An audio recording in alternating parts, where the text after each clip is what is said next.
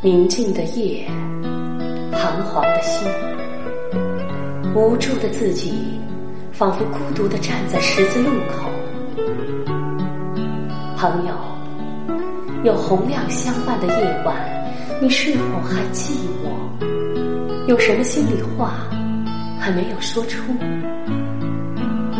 洪亮夜话，真的希望你有空来坐坐。请你有空来坐坐，有空来坐坐。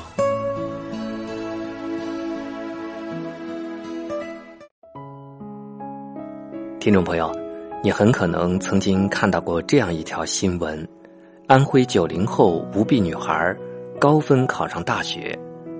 报道里的主人翁叫杨丽，现在二十九岁。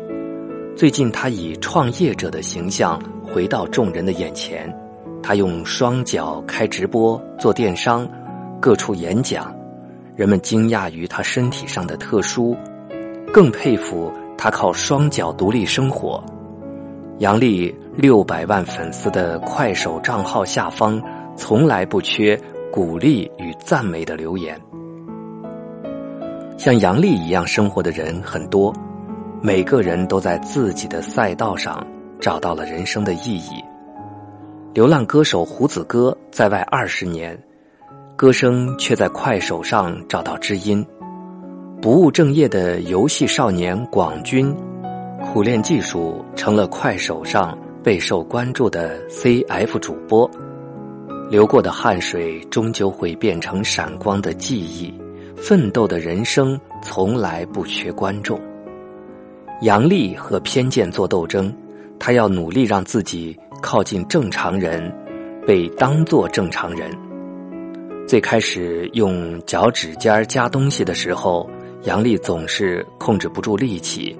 脚反复抽筋，五岁的小女孩硬生生练习了三个月的时间，才勉强能把东西夹起来。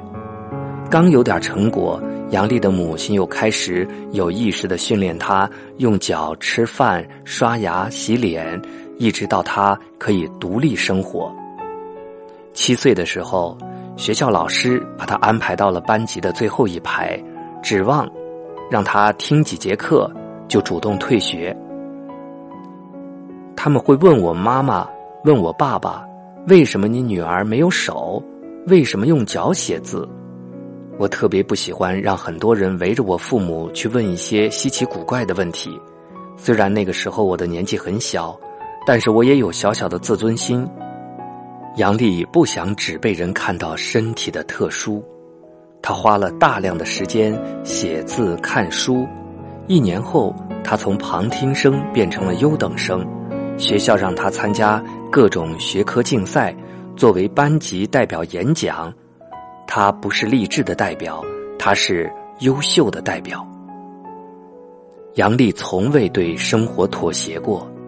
他说：“我不是因为个体的差异得到表彰，而是在个体差异的情况下依然做得很好。我甚至比健全的学生优秀。老师通过这个方式。”来对其他的学生加以教育，我觉得对我来说是非常自豪的一件事情，这是对我的一种认可跟表扬。但有些问题不是成绩好就能解决的。离开大学校园庇护的杨丽，好像在一夕之间失去了光芒。走到社会上之后，他们对我是重新认识的。在学校里面，我用脚尖儿。夹起笔写字，成绩好就行了。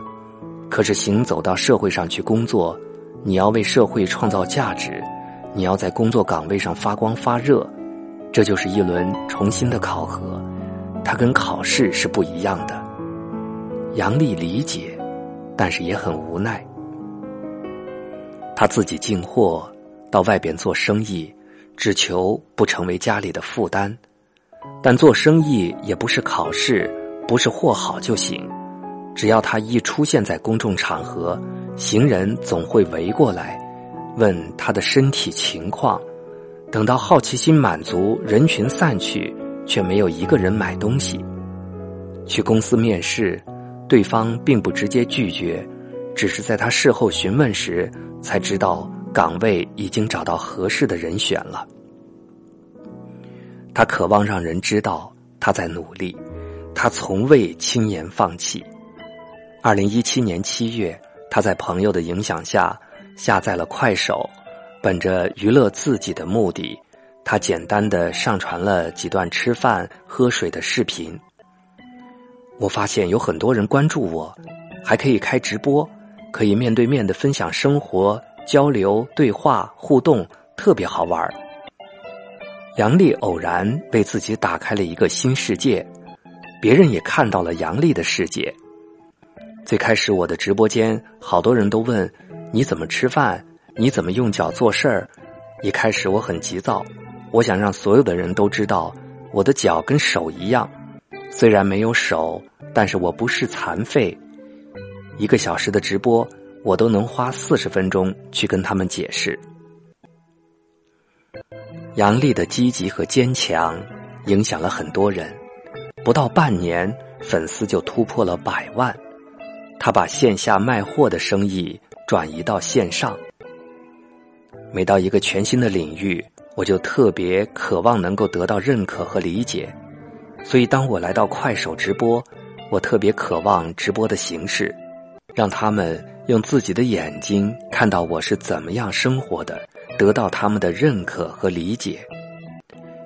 线上卖货为杨丽解决了很多的麻烦，长期关注视频的老粉丝不会再重复最初认识的问题，大家聊生活、聊经历，原来解释一次只有一个人能听到。但是对着直播解释一次，几十万的人都可以听到。